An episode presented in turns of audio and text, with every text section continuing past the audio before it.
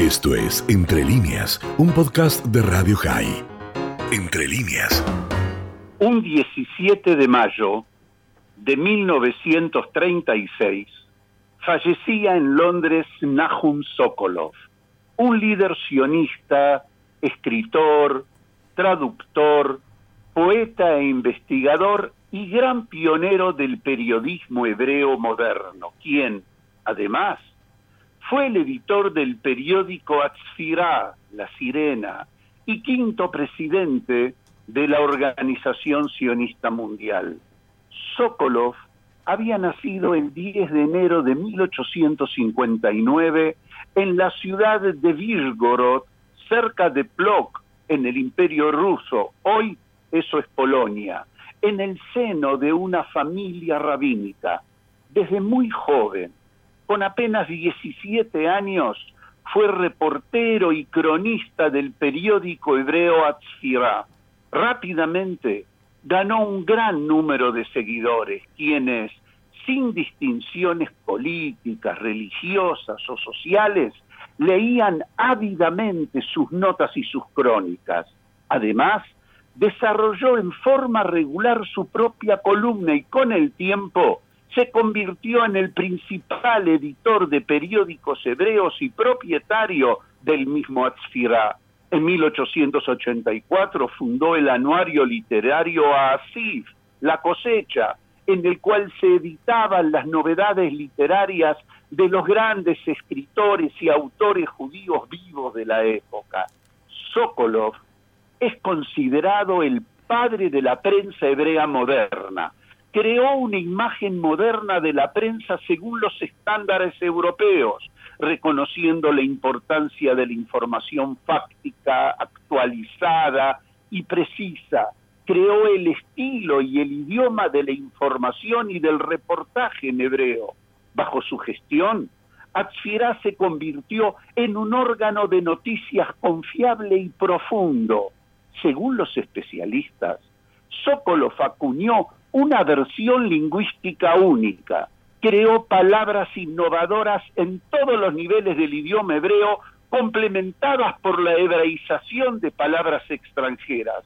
Tradujo el sentido idillista a los términos hebreos. Estableció en el periódico el género de viajes, de turismo, y fue el primero en agregar un suplemento literario semanal en forma regular. Fue también el primer periodista hebreo en definir una ética periodística centrada en la lucha por la verdad, en la lucha por la precisión y evitando el, el sensacionalismo amarillento y vociferante. Como periodista, cubrió en 1897 el primer Congreso sionista en Basilea, a partir del cual comenzó a actuar él mismo políticamente en el sionismo, tratando de difundir entre los líderes de las juderías europeas la necesidad del involucramiento en el nuevo ideario. En 1902, al traducir el libro de Herzl Neuland al hebreo, Sokolov acuñó el nombre de Tel Aviv, que ocho años después fue elegido el mismo como la primera ciudad hebrea. Según la explicación de Sokolov, se trataba de una combinación de lo nuevo con lo antiguo. Tel, del lenguaje de las ruinas antiguas y abandonadas, y Aviv, del lenguaje de la renovación y de la floración. Después de la muerte de Herzl se le pidió a Sokolov ser secretario general de la Organización Sionista Mundial, cargo que desempeñó hasta 1909.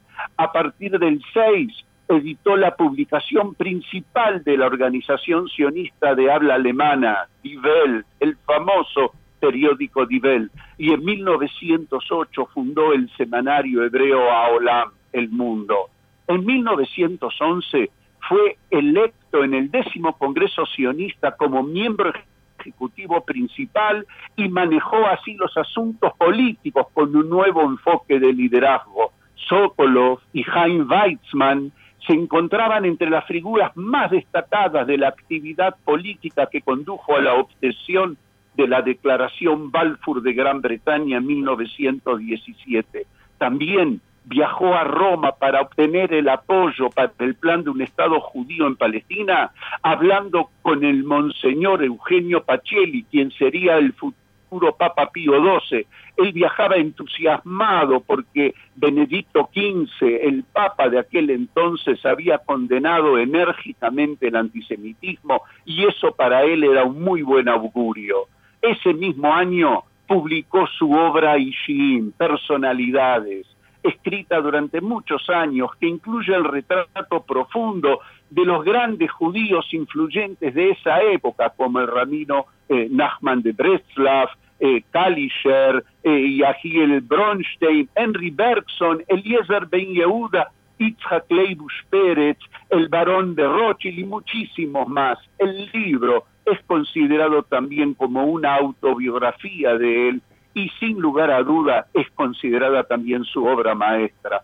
Junto a su vasta labor de periodista y escritor, creció su actividad política. En sucesivos congresos sionistas fue elegido como presidente del Ejecutivo, presidente de la Organización Sionista Mundial, dirigió la Agencia Judía y el Keren Ariesot. Durante toda su vida Sokolov luchó denodadamente, de manera firme, por el establecimiento del idioma hebreo como el idioma nacional de los judíos.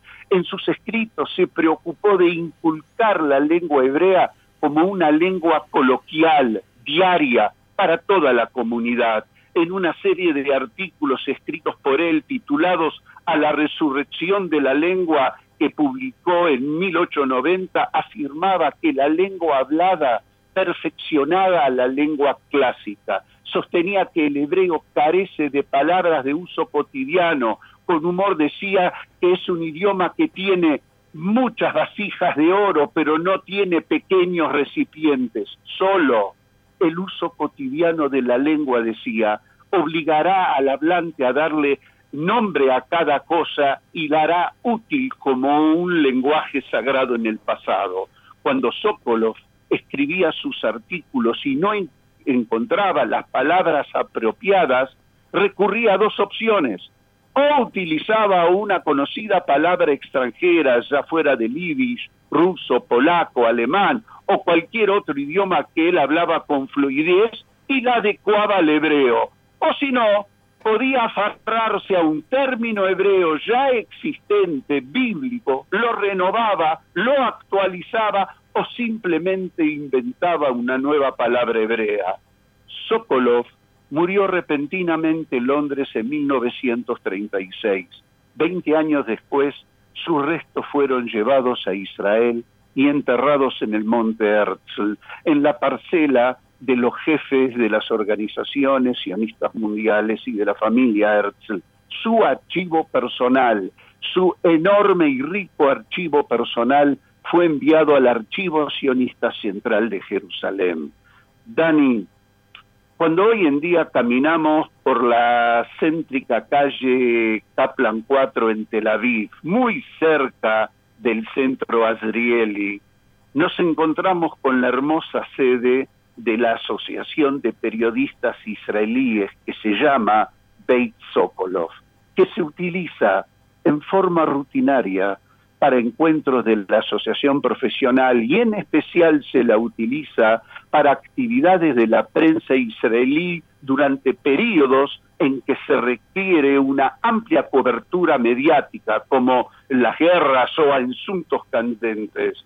Sin lugar a duda, un justo homenaje a quien fuera el gran precursor del periodismo hebreo moderno. Esto fue Entre líneas, un podcast de Radio High. Puedes seguir escuchando y compartiendo nuestro contenido en Spotify, nuestro portal radiohigh.com y nuestras redes sociales. Hasta la próxima.